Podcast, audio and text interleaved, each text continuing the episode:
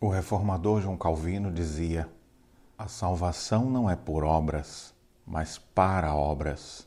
Não é por mérito, mas para méritos. Não é por glória, mas para glória. Nas leituras de hoje, veremos o lugar das obras na vida do povo de Deus.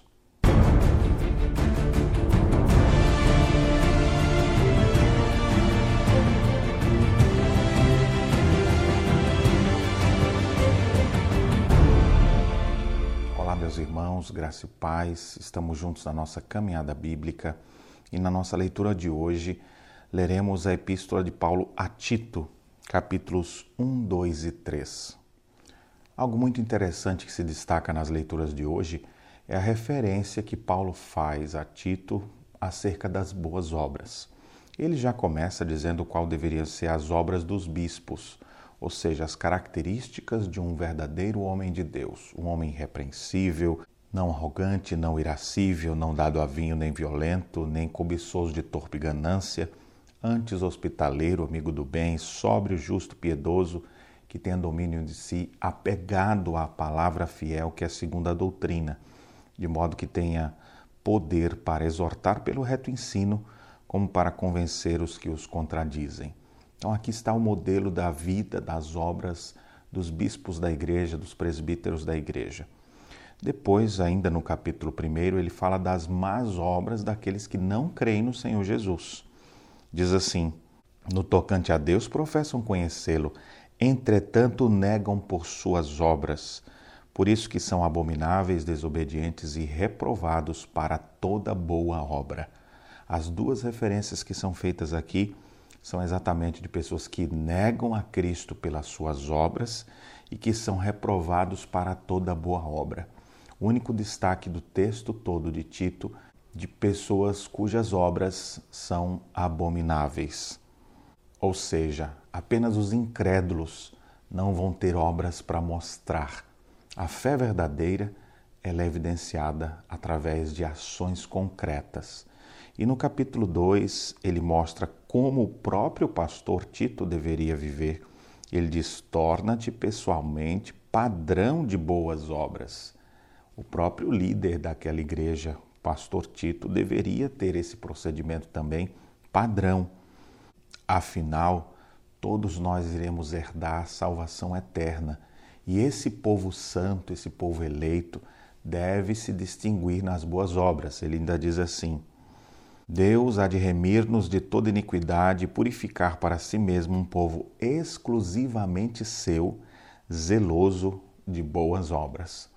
O povo redimido do Senhor, o povo salvo, é um povo zeloso de boas obras. Não é uma obrinha aqui e outra ali.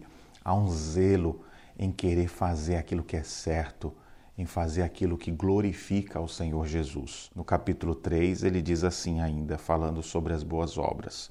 Lembra-lhes que se sujeitem aos que governam, às autoridades, sejam obedientes, estejam prontos para toda boa obra. Observe aqui as boas obras em relação aos governantes. Se sujeitem a eles e estejam prontos para toda boa obra.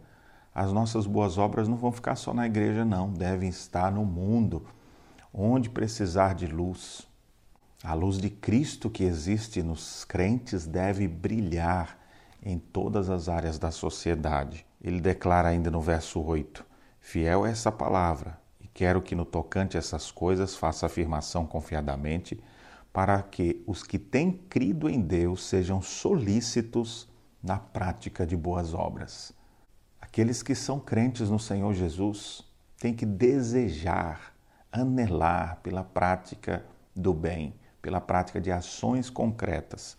Finalmente, no versículo 14, ele declara: quanto aos nossos, ou seja, uma referência de novo aos cristãos, quanto aos nossos que aprendam também a distinguir-se nas boas obras a favor dos necessitados, para que não se tornem infrutíferos.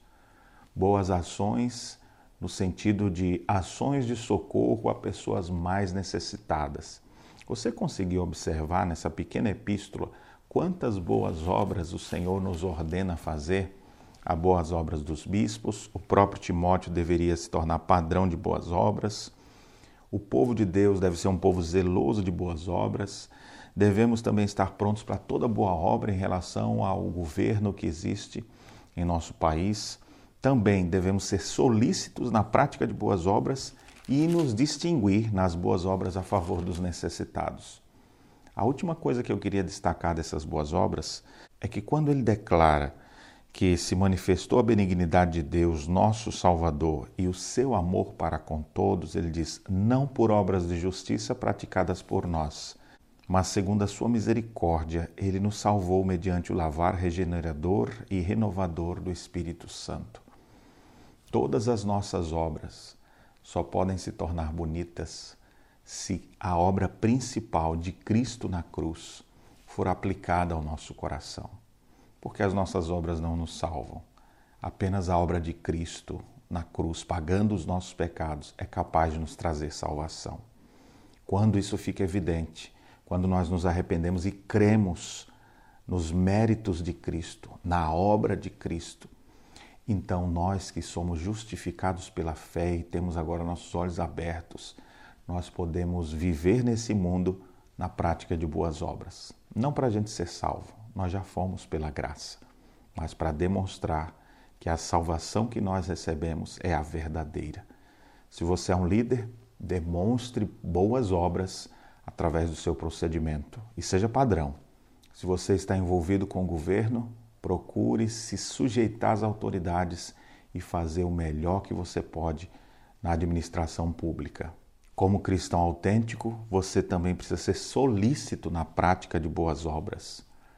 E se você vê pessoas necessitadas, você precisa aprender também a distinguir-se na prática delas. Lembre-se, apenas aqueles que não creem no Senhor Jesus é que o texto diz que eles o negam por suas obras e por isso são abomináveis, desobedientes e reprovados para toda boa obra. Que nós estejamos prontos para frutificar nesse mundo de trevas e que as pessoas percebam em você através das tuas palavras e das tuas boas obras, que de fato Jesus Cristo está presente na tua vida. Que Deus abençoe as reflexões nesta sexta-feira.